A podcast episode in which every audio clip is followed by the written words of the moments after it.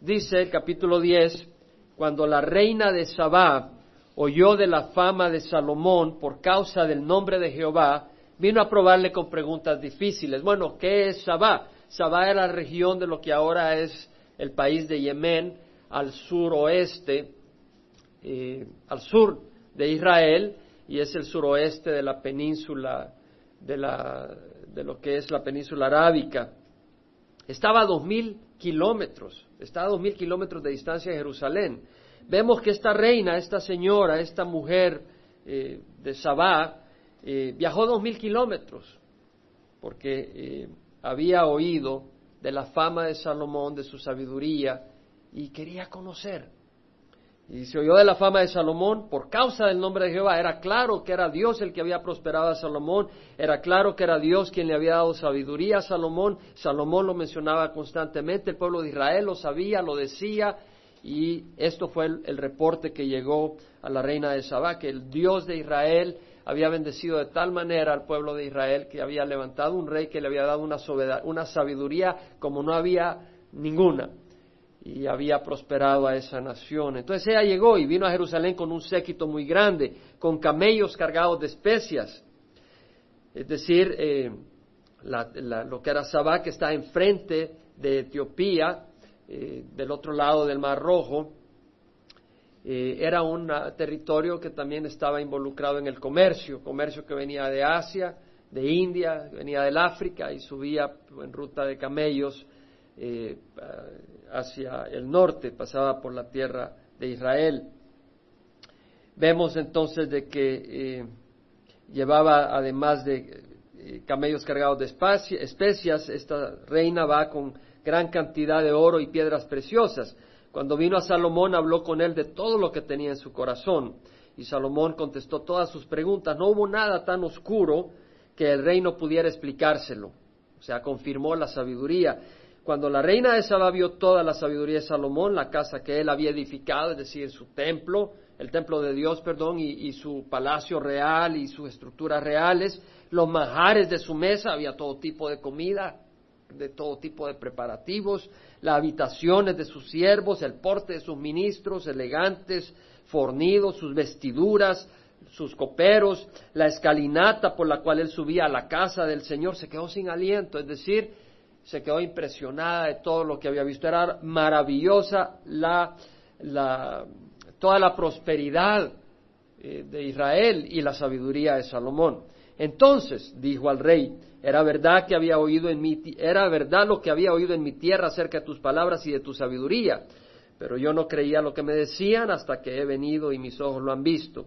Y aquí no se me había contado ni la mitad, tú superas en sabiduría y prosperidad la fama que había oído. Bienaventurados tus hombres, bienaventurados estos tus siervos que están delante de ti continuamente y oyen tu sabiduría. Nosotros estaremos un día continuamente en la presencia del Señor, oyendo de la sabiduría del Señor eh, comiendo de los manjares del Señor. Esa es la promesa para los hijos del Señor. Nunca nos olvidemos de esto. Que si Salomón tenía eh, cantidad de lujo, cantidad de cosas hermosas y, todo, y nosotros vamos a estar mucho mejor porque nuestro rey no va a ser Salomón, sino Cristo, el Dios del universo. Y estarán delante de ti continuamente, esos siervos están delante de ti continuamente, nosotros estaremos siempre con el Señor. Bendito sea Jehová tu Dios que se agradó de ti para ponerte sobre el trono de Israel por el amor que Jehová ha tenido siempre a Israel.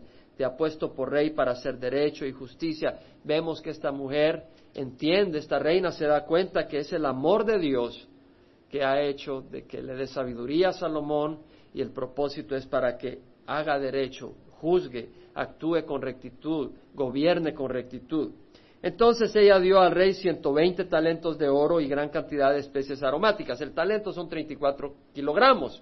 120 talentos son 9 mil libras de oro.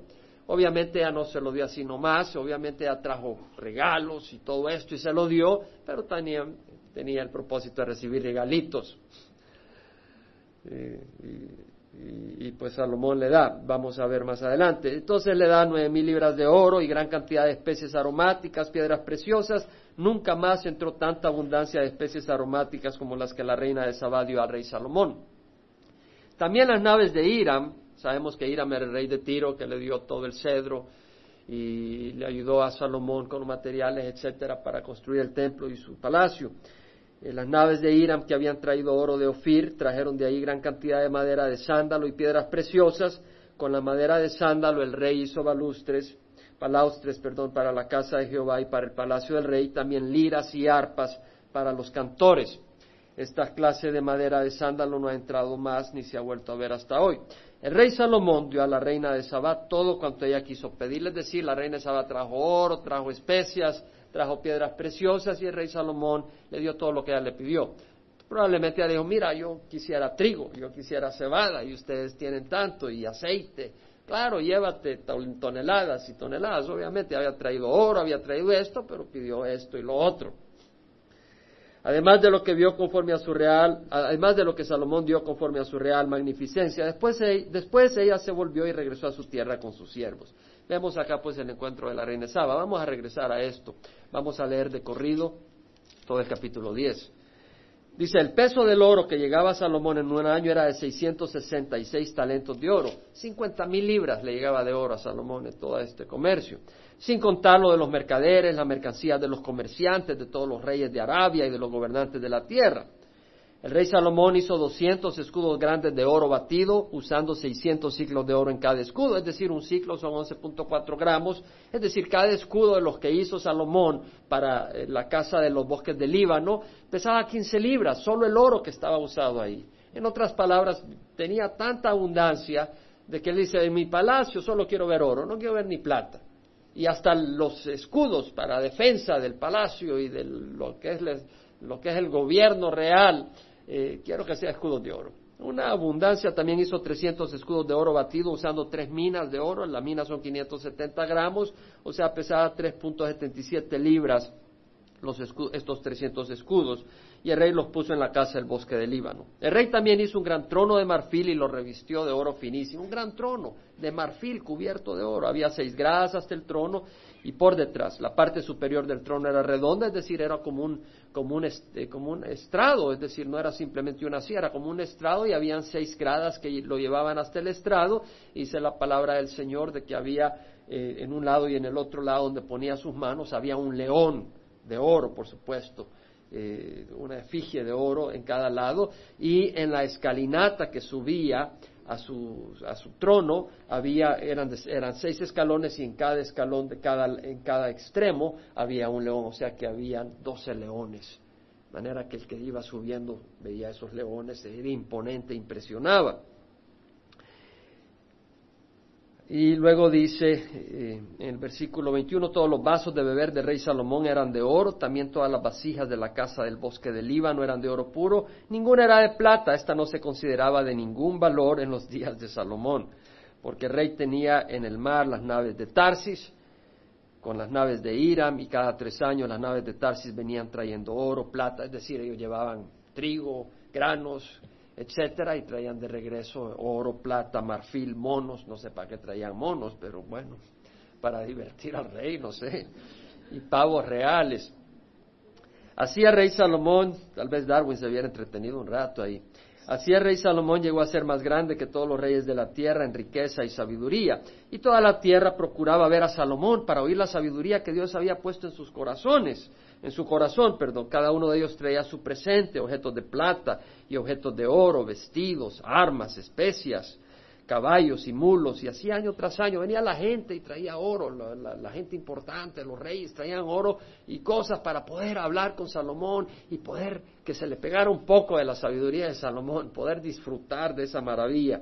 Salomón reunió carros y hombres de a caballo, estos carros eh, no eran Ford ni Toyota, estos eran carros de guerra y tenía 1.400 carros y 12.000 hombres de a caballo y los sitió, los situó en las ciudades de carros y en Jerusalén junto a rey. Tenía ciudades donde estaban los carros y los caballos. De hecho, hay restos arqueológicos de eso.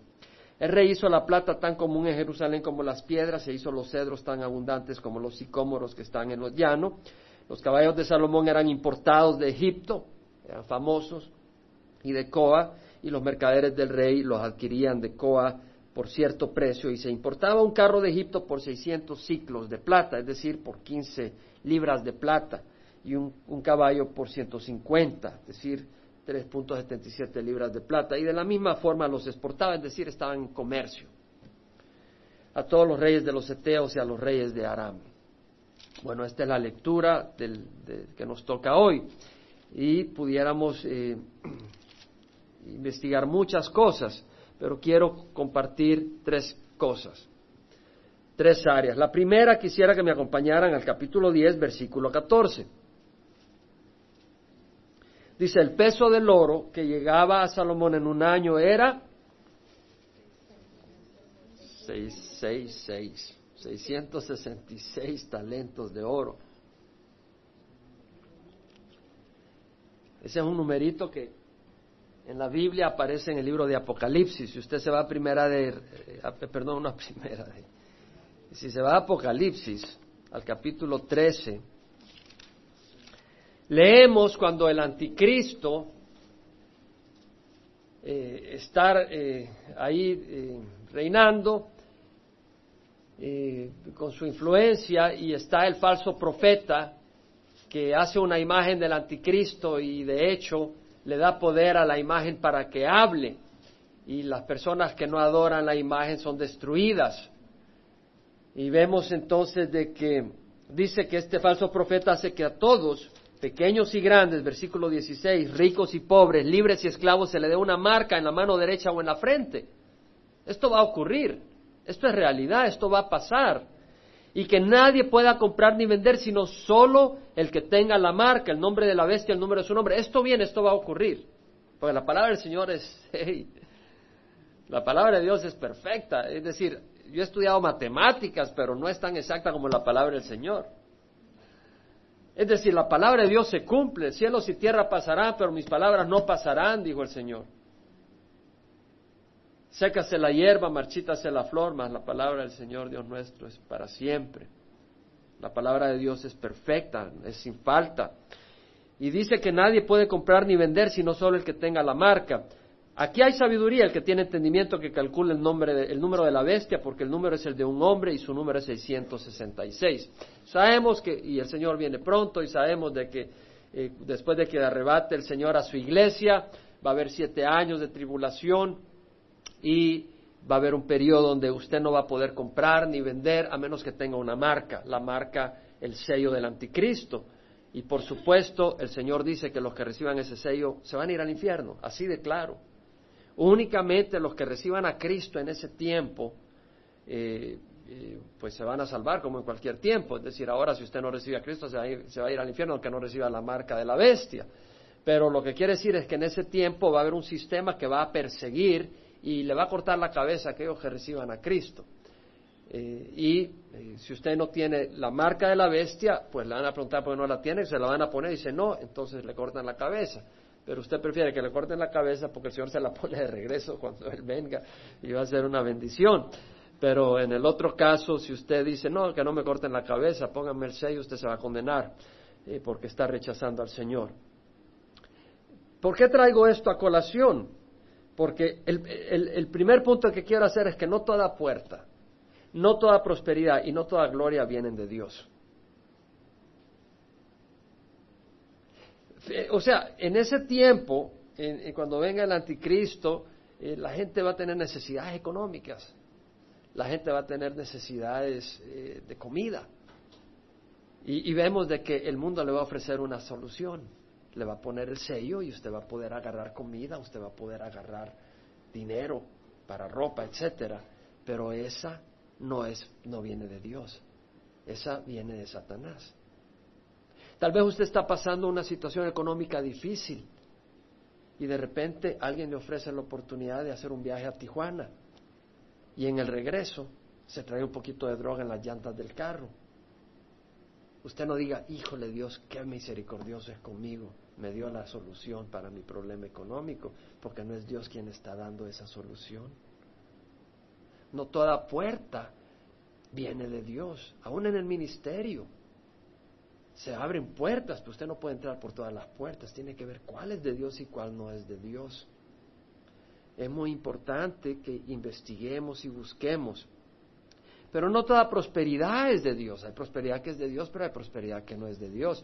Cuando usted tiene, yo recuerdo eh, cuando estaba trabajando en Edwards, Baxter Edwards, eh, me, me llamaban para ofrecerme oportunidades de trabajo muy superiores y con un salario muy superior. Pero yo sabía que no era el Señor. Sabía que no era el Señor no porque el trabajo fuera malo, no porque me hacían robar, pero porque sabía que me desviaba del propósito de mi vida. Y el propósito de mi vida era servir al Señor acá.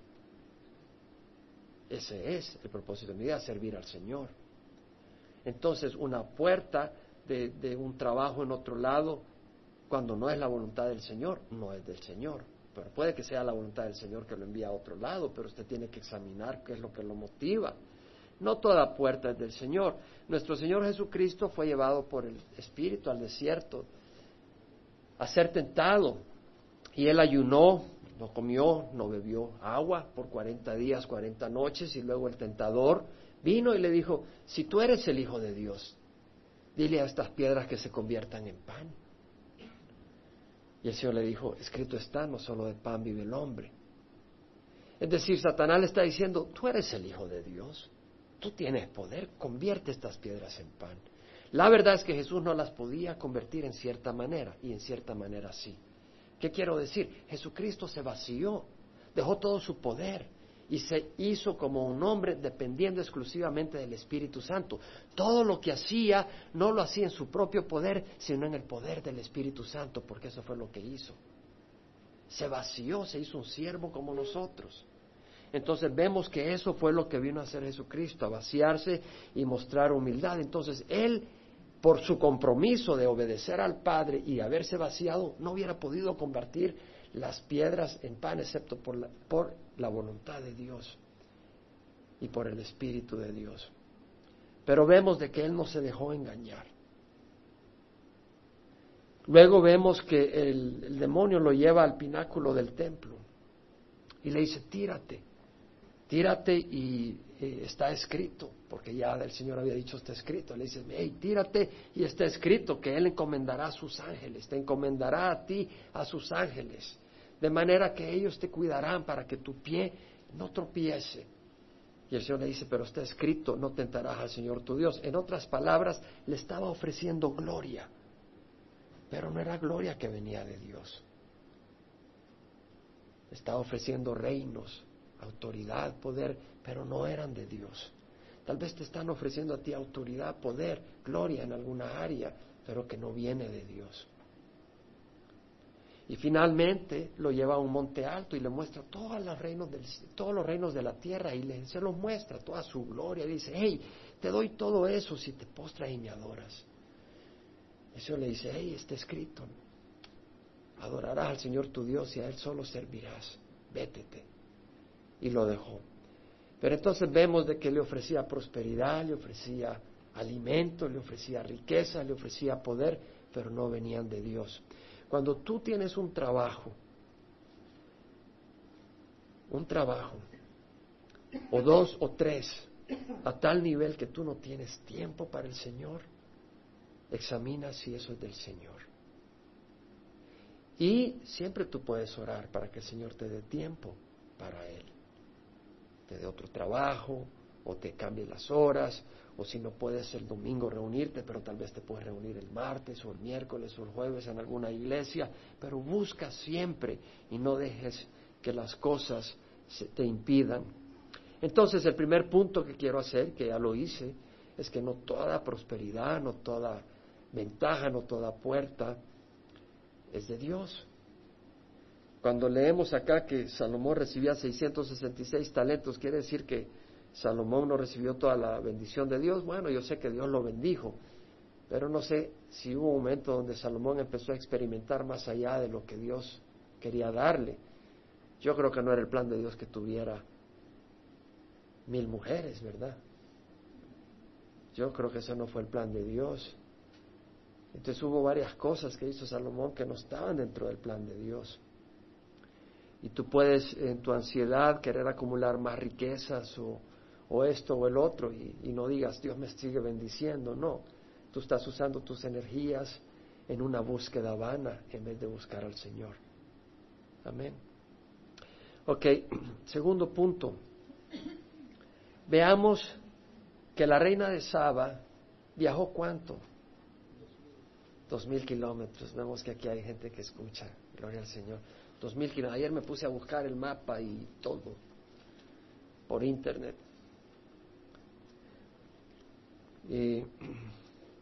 dos mil kilómetros viajó la, la, reina de Saba para oír la sabiduría de Salomón. Usted sabe que Jesucristo habló de eso. Y en Mateo 12. Entonces, ¿qué es lo que quiero decirles? Que la reina de Saba viajó dos mil kilómetros para oír a Salomón. Y nosotros no podemos ser indiferentes a la sabiduría de Dios.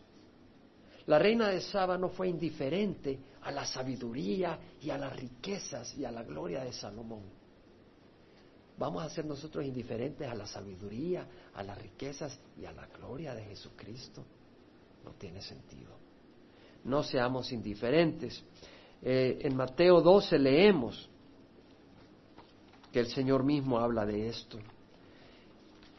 Él acababa de exorcizar a una persona, había tenido un intercambio con los judíos. Y en el capítulo 12, versículo 38, vemos que después de un intercambio acalorado, porque muchas veces hubo intercambio acalorado con los israelitas, ellos le dijeron, los escribas y los fariseos, los escribas y, los fariseos, todos eh, legalistas que creían que por sus propios esfuerzos podían obtener la aprobación de Dios, pero no tenían compasión, no tenían gracia. Dijo, maestro, queremos, hermanos, seamos sabios, porque vemos acá de que el Señor encuentra oposición de los fariseos. Y yo le quiero decir algo, se lo decía a, a Rafael, va a haber oposición. Lo hemos hablado y hoy se lo mencioné de una manera más clara a Rafael. Le digo, tú sabes, le digo a Rafael, Daniel cuando estaba orando tuvo oposición y el príncipe de Persia estaba impidiendo que el ángel Gabriel llegara a darle la respuesta a Daniel. Y ese príncipe de Persia no era el rey de Persia, era el príncipe de las tinieblas que reina sobre Persia. Entonces yo le quiero decir de que hay un príncipe sobre la región donde hemos hablado antes de que se empezara a grabar este mensaje, que no quiere que enviemos lo que estamos enviando a ese lugar. Y yo sé que ese príncipe de esa región va a atacar y busca atacar a esta congregación y a su servidor. Porque estamos peleando contra paredes y poderes tremendos pero vamos en el poder del Señor. Pero lo que quiero mencionarle es que va a haber mucha oposición. Y hay mucha oposición y va a venir de todo ángulo. Y tenemos que entender en qué estamos tratando. Y tenemos que tener nuestra cabeza y nuestra mente como un perfil fijo a hacer lo que Dios nos llama a hacer. Y a orar, porque sin oración nada ocurre. Y por eso es tan importante el sábado de oración, reunirse y orar. Y reunirse y orar en cada oportunidad que tengamos, porque es una batalla espiritual. Bueno, vemos acá que los fariseos y los eh, escribas vienen y le dicen, maestro, queremos ver una señal de tu parte. Y fíjese lo que le contesta Jesucristo. Le dice, una generación perversa y adúltera busca una señal pero no le será dada ninguna señal sino la de Jonás el profeta. Porque como Jonás estuvo en el vientre del monstruo marino tres días y tres noches, así el Hijo del Hombre estará tres días y tres noches en el corazón de la tierra. Los hombres de Nínive se levantarán con esta generación en el juicio y la condenarán, porque ellos se arrepintieron con la predicación de Jonás y mirad, algo más grande que Jonás está acá. Jonás quiso irse a Tarsis. ¿Por qué? Porque los ninivitas, los asirios, eran enemigos de Israel. Y cuando agarraban a los israelitas, los despellejaban y les hacían todo tipo de barbaridades. Entonces cuando el Señor mandó a Jonás a, a Nínive para decirle que se arrepintieran porque él iba a mandar el juicio, Jonás agarró para España, para Tarsis. Iba en dirección contraria, no, no solo se escondió, no solo le dijo al Señor, me escondo, dijo, me voy a la dirección opuesta, yo no voy para allá, Señor. Y el Señor mandó un pez, una gran ballena que se lo tragó y cambió de opinión, ya en, la barriga de la ballena estaba ahogando ahí. Jugos gástricos y no llevaba ni alcacelser para neutralizar a la ballena. Eh, pero entonces eh, eh, Jonás cuando salió y dijo, sí Señor, voy a Nínive. Nínive era una ciudad tan grande que había que tomar tres días para recorrerla. Y Jonás no dijo, arrepiéntanse porque Dios les va a mandar el juicio. No, Jonás el primer día anduvo caminando y le decía, en 40 días Dios va a destruir la tierra. O sea, la tierra de ustedes. Así les decía. No les decía arrepiéntanse. En 40 días Dios los va a destruir. Entonces el rey de Nínive, cuando oyó eso, se asustó realmente. Y se quitó sus ropas reales, se bajó del trono, se sentó sobre ceniza, se puso silicio, o sea, saco, y se puso a ayunar, y ya no tomó ni agua. Y todos los grandes de Nínive eh, proclamaron de que todo el pueblo, toda la nación, toda la tierra de Nínive tenía que ayunar ponerse silicio, no solo ellos, sino que hasta los animales los pusieron a ayunar, hermanos, no porque ellos escogieron. Pero ese era, la, ese era el arrepentimiento y dijo, y arrepentámonos todos de todo mal y de toda violencia que hay sobre la tierra. Y Dios vino y, y Dios le salvó. Dios no derramó la destrucción que iba a traer. Entonces vemos acá que este pueblo gentil, este pueblo que no tenía nada que ver con Israel, excepto ser enemigo de Israel, cuando oyó la palabra del juicio que venía, se arrepintieron. Pero los israelitas oyeron las palabras de Jesús y en vez de arrepentirse dijeron, muéstranos una señal de tu parte. Y el Señor dijo, esta es una generación perversa, perversa, porque han oído la palabra del Señor y la han ignorado y piden señales. Y luego dio el ejemplo de la reina de Sabá. La reina del sur, dice Jesús, se levantará con esta generación en el juicio y la condenará, porque ella vino desde los confines de la tierra para oír la sabiduría de Salomón. Y mirad, algo más grande que Salomón está aquí. Hermanos, aquí ahora estamos proclamando algo más grande que la sabiduría de Salomón. La palabra de Dios. Y esto debería estar lleno no debería haber espacio.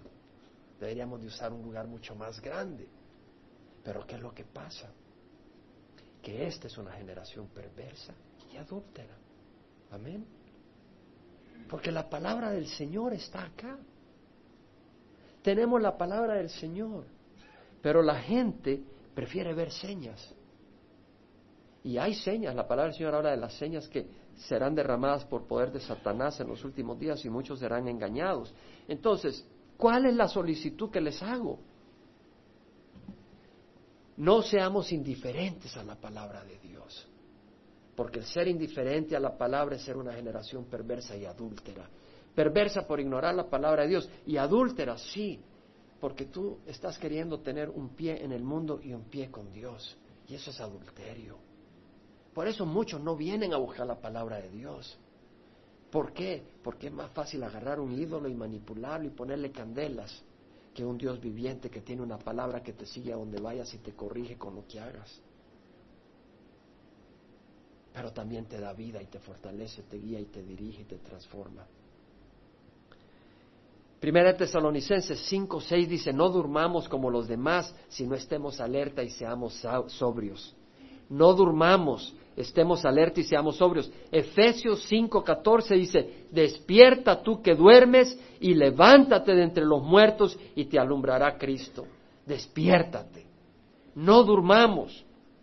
En Mateo 24, 37 al 44 el Señor dice, como en los días de Noé, así será la venida del Hijo del Hombre.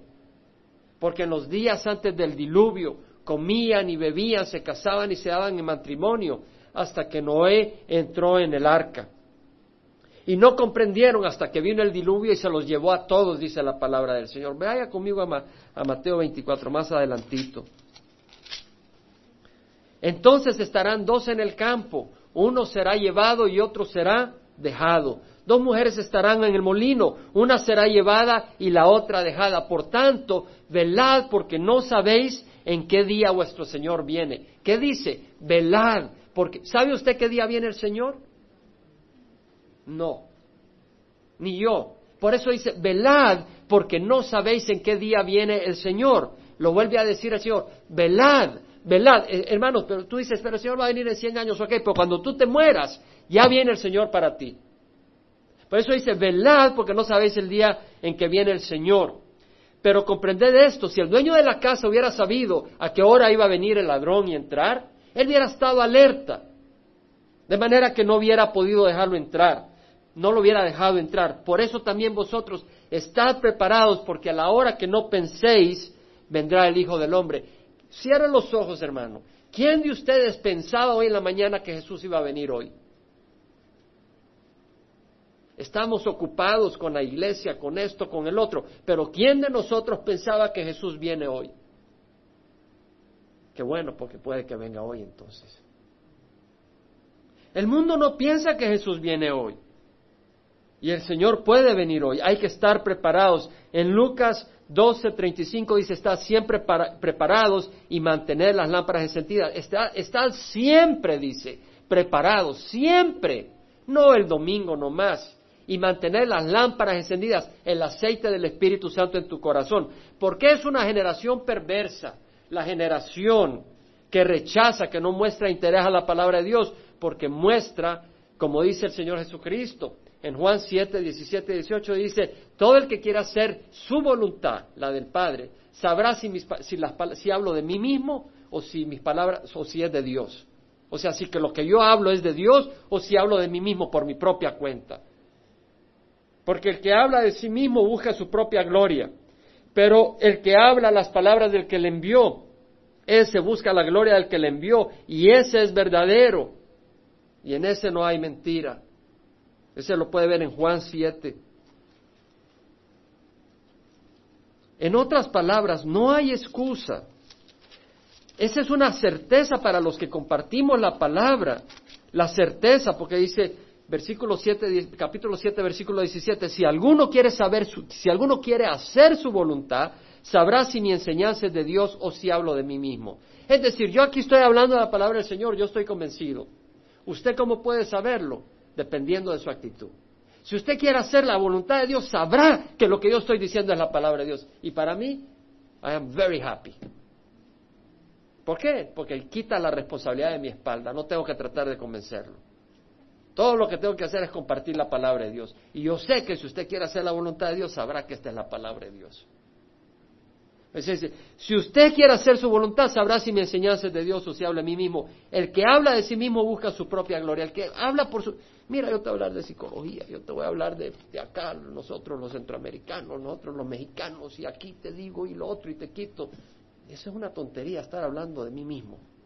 Mejor habla la palabra de Dios. Dice, el que habla de sí mismo busca su propia gloria, pero el que busca la gloria del que le envió, este es verdadero y no hay injusticia en él. El Señor buscó la gloria del que le envió, del Padre. Entonces, por eso es una generación perversa, porque dice que quiere decir que es una generación que no quiere buscar la voluntad de Dios, de su Creador, que nos amó, que creó un mundo tan hermoso, bello, pero que ahora está contaminado por el pecado pero Dios viene y lo va a restablecer a un mundo de nuevo eh, hermoso y donde no hay pecado, donde no hay, donde no hay corrupción, donde, donde no hay muerte, donde no hay enfermedad. Bueno, no seamos indiferentes a la palabra de Dios. Ahora, cuidado con tener un interés equivocado en la palabra de Dios. Porque podemos venir a Jesús porque necesito dinero. Puedes venir a la iglesia porque te sientes apretado y tienes necesidades. O porque quieres resolver el problema con tu esposa o con tus hijos, o porque quieres trabajo. Y está bien, ven al Señor si necesitas todas esas cosas. Pero ten cuidado que esa sea la razón principal por qué buscas al Señor, porque Él no es Santa Claus. Él es más que eso. Él es Dios. Él nos creó, Él es noble, Él nos ama. Él dio a su Hijo Jesucristo para que pudiéramos estar con Él toda la eternidad, no para que lo veamos como una caja de banco donde solo voy y le saco todos los beneficios que quiero y le doy la espalda porque no quiero, no quiero tener nada que ver con Él para hacer mi capricho y mi voluntad. Eso muestra que no soy hijo de Dios y esa es mi actitud.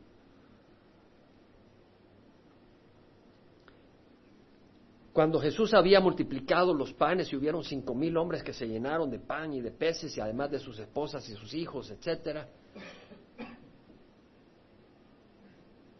Eh, él mandó a los discípulos al otro lado del lago de Genezaret, de Galilea, y él se quedó orando, y en medio de la, de la noche ellos querían, seguían remando y venía una gran tormenta y no podían avanzar, y Jesús pues se bajó y se fue al mar, caminó en el mar, se subió a la barca con ellos, etcétera. Pero en la mañana siguiente las multitudes se dieron cuenta que Jesús no se había ido en el barco con los discípulos y no vieron a Jesús ahí. Vinieron otros barcos porque solo había un barco en ese momento, pero más adelante vinieron otros barcos del lago de Genezaret y se llevaron a la multitud, porque ellos quisieron, eh, bueno, los que pudieron irse en barco, no todos cupieron, porque empezaron a buscar a Jesús, querían buscar a Jesús, y lo encontraron, lo encontraron en Capernaum. Y yo, maestro, ¿cuándo viniste a Capernaum? Y Jesús les dice, en verdad, en verdad os digo, me buscáis, no porque habéis visto señales, sino porque habéis comido de los panes y os habéis saciado. Trabajad no por el alimento que perece, sino por el alimento que permanece para vida eterna, el cual el Hijo del Hombre os dará.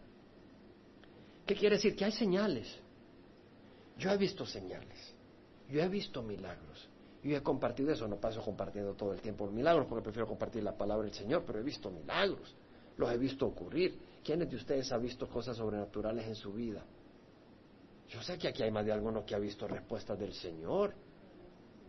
Dios ha sanado milagrosamente a mi hijo, me llevó a Calvary por milagrosamente, no podía ser naturalmente como me llevó. Y muchas otras cosas que he visto en mi vida y hemos visto sanaciones por oración, esto y el otro. Entonces el mundo debería decir, hombre, mira la vida de Raimundo cambiado. Mira este fulano cómo cambió. Mira esta hermana. Mira todo esto. Y se da cuenta que han habido cambios, que ha habido transformaciones que hay un propósito y, todo eso, porque aquí muchos están siendo cambiados, amén. Entonces, hay señas de que hay un Dios poderoso. Entonces, esas señas nos deberían de hacer pensar, wow, Él es el creador. Entonces ya no buscarlo solo para ayúdame en mi trabajo, ayúdame en mi situación, sino que tú eres Dios, heme aquí, ¿en qué te sirvo, mi Dios? Eso es lo que está diciendo el Señor. Entonces vengamos al Señor, es decir, a veces en la televisión vemos, hey, da 100 dólares y recibes mil porque Dios te va a bendecir. Y, la gente que busca a Dios lo busca para hacer negocio y tener beneficios. Qué triste que un hijo busque a su padre por eso. Qué triste que un hijo busque a su madre solo porque su mamá le cocina. Sería una vergüenza, ¿no? Yo creo que una madre no se sentiría muy contenta que su hijo solo, solo viene para que le ponga comida en la mesa. Usted quiere ese afecto, esa intimidad con su hijo. Y Dios quiere esa intimidad con nosotros, porque nos ama. Y la intimidad que puede tener uno con Dios es más grande que la que podemos tener con nuestros padres o con nuestros cónyuges. Cuidado del interés vano. El otro elemento que quisiera mencionar es que no basta ser indiferente, hay que ser diligente en buscar al Señor. Usted dice, yo no soy indiferente. Cuando yo oigo algo, ay, si, voy caminando enfrente de la casa de Ita Binoni, me uno a la reunión de oración.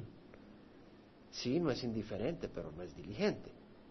Una persona diligente busca. El Señor dice en Salmo 105, 4, buscad a Jehová y su fortaleza, buscad su rostro continuamente.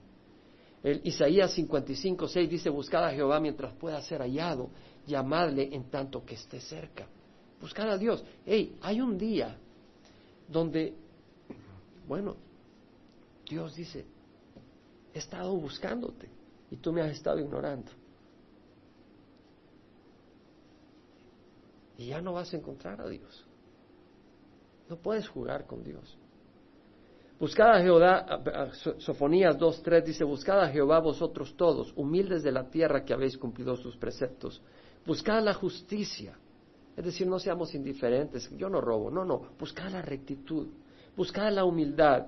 Quizás seáis protegido el día de la ira del Señor. Quizás seáis protegido de la tribulación que viene. El Señor dijo, orad para que seáis llamados dignos de escapar de la tribulación que viene. El Señor Jesucristo dijo eso. En Mateo 6:33 dice, buscad primero su reino y su justicia y todas estas cosas os serán añadidas. Oiga bien lo que dice. No dice buscad su reino y su justicia y todas estas cosas os serán añadidas. No dice buscad su reino y su justicia y todas estas cosas os serán añadidas. ¿Qué dice? Buscad primero su reino y su justicia. Esa es tu prioridad. Busca al Señor. No le des las obras. No, me voy a morir de hambre. No, me voy a hacer aleluya. No, voy a perder. No, cuando buscamos al Señor, primero, Él nos da sabiduría. Él te dice, hey, tienes que ir a trabajar. Y en el trabajo te voy a usar. Finalmente, vemos que Salomón, el tercer punto que quiero hacer, vemos que Salomón, y voy a cubrirlo tan rápido como pueda, vemos que Salomón tenía muchas riquezas, amén. Mucho poder. Yo creo que es un peligro. El problema es el corazón, no las riquezas. El problema es el amor a las riquezas. Le voy a mencionar algunas razones por qué es un peligro, para que las veamos con la sabiduría de Dios.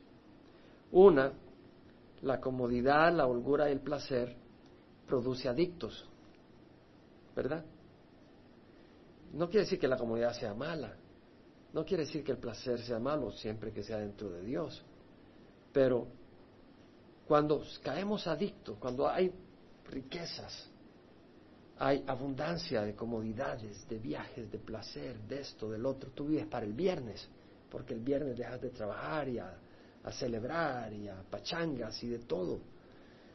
No hay disposición a sacrificio y, y a pagar el costo de dedicar tu tiempo al servicio de otros. Cuando no las tienes, no tienes nada en qué caer y entonces cada tiempo que tienes la oportunidad te buscas arrimar a Dios. Porque no tienes nada, no tienes opción. Pero cuando tienes tantas riquezas, entonces tienes tantas opciones y las usas para divertirte y para celebrar al yo. Las riquezas te permiten adquirir medicinas, médicos, etcétera. Bueno, no tienes que ser rico para poder comprar medicinas. Y no quiero decir de que solo los ricos pueden comprar medicinas.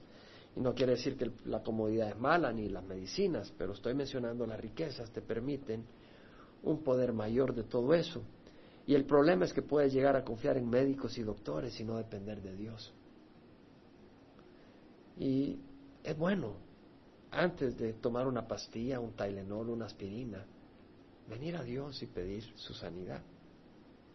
Ahora, Dios puede escoger sanar con medicinas y esa puede ser la voluntad de Dios.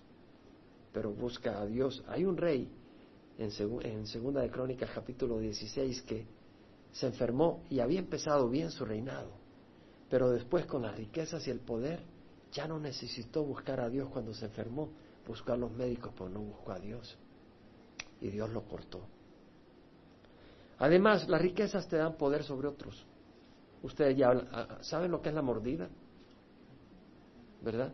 Es decir, tú tienes dinerito, tú tienes dinerito y puedes distorsionar la justicia a tu favor egoísta. Eh, las riquezas pueden provocar estatus social. Obtienes profesiones, mansiones, lujos, eres parte de un círculo social exclusivo y te puedes sentir superior a los demás, despreciando a tu prójimo, que es tu hermano. Uno de los problemas de la clase alta es que no ve a la clase humilde como igual. La ven como que son animales de otro nivel. Y Dios dice que es más fácil que entre un camello por el ojo de una aguja a que un rico se salve. Y Dios no lo dice para condenar a los ricos, sino para advertirles de que las riquezas pueden tener un poder tan grande en sus corazones que puede destruirlos. Las riquezas te pueden dar un sentido falso de poder. Dice que el, dinero hace rodar al mundo, dice, dice, ¿verdad? Money makes the world go round, ¿verdad? Así se dice. Y tú puedes llegar a creer que con dinero todo lo consigues. Eh, y medicinas, poder, trabajos, casas, todo. Pagas dinerito acá y allá. Entonces, la persona con riquezas tiene la ventaja, según él, que no necesita depender de Dios. Entonces puede actuar independientemente de acuerdo a su capricho. A Dios no lo podemos manipular, ni lo podemos usar.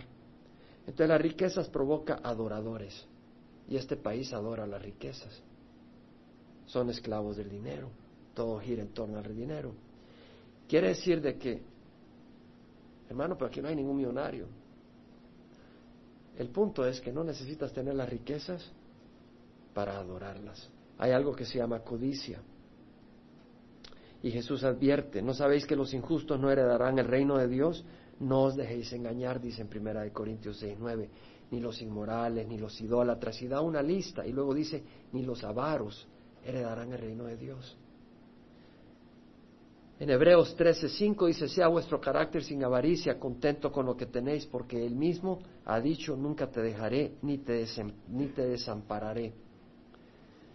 En Primera de Timoteo, capítulo 6, dice el versículo 6, la piedad en efecto es un medio de gran ganancia cuando va acompañada de contentamiento, porque nada hemos traído al mundo, así que nada podemos sacar de él y si tenemos que comer y con qué cubrirnos, con eso estaremos contentos.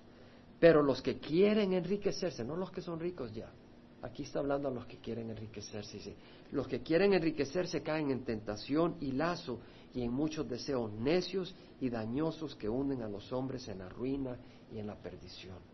Hermano, usted quiere obtener fondos para comprar una casa, yo no veo nada de malo en eso. Pregunte únicamente en dónde está el balance de todo. No sé si me entiende. Si usted para obtener ciertas cosas tiene que darle la espalda a Dios y poner a Dios en segunda prioridad, usted ya decidió, usted ya puso a Dios en segunda prioridad y el Señor dice nadie puede servir a dos señores.